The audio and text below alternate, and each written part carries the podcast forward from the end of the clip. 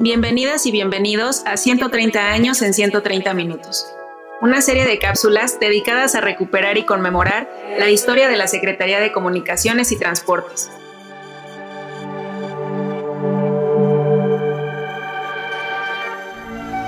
Hoy hablaremos sobre el telégrafo en la Segunda Guerra Mundial.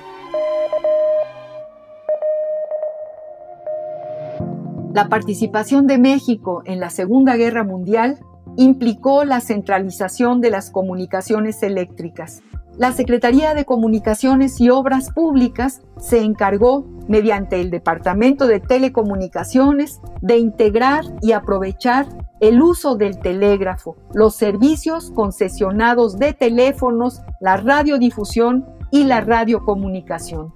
Además, debido a la guerra, el gobierno ordenó la instalación de una red telegráfica militar, en tanto que la SCOP haría el mejoramiento técnico de las líneas y equipos para hacer más eficiente la comunicación telegráfica y la transmisión de los servicios de prensa que informaban sobre el curso de los enfrentamientos. Desde 1936, la SCOP acordó con la agencia internacional Associated Press la recepción telegráfica de noticias, pero debido a la coyuntura bélica, se instalaron teleimpresores para los tres diarios de mayor circulación nacional con sede en la Ciudad de México. Esta medida contribuyó a la expansión de la telegrafía, radiotelegrafía y radiotelefonía, pues al final de la guerra, 15 periódicos de las principales ciudades del país fueron autorizados para usar plenamente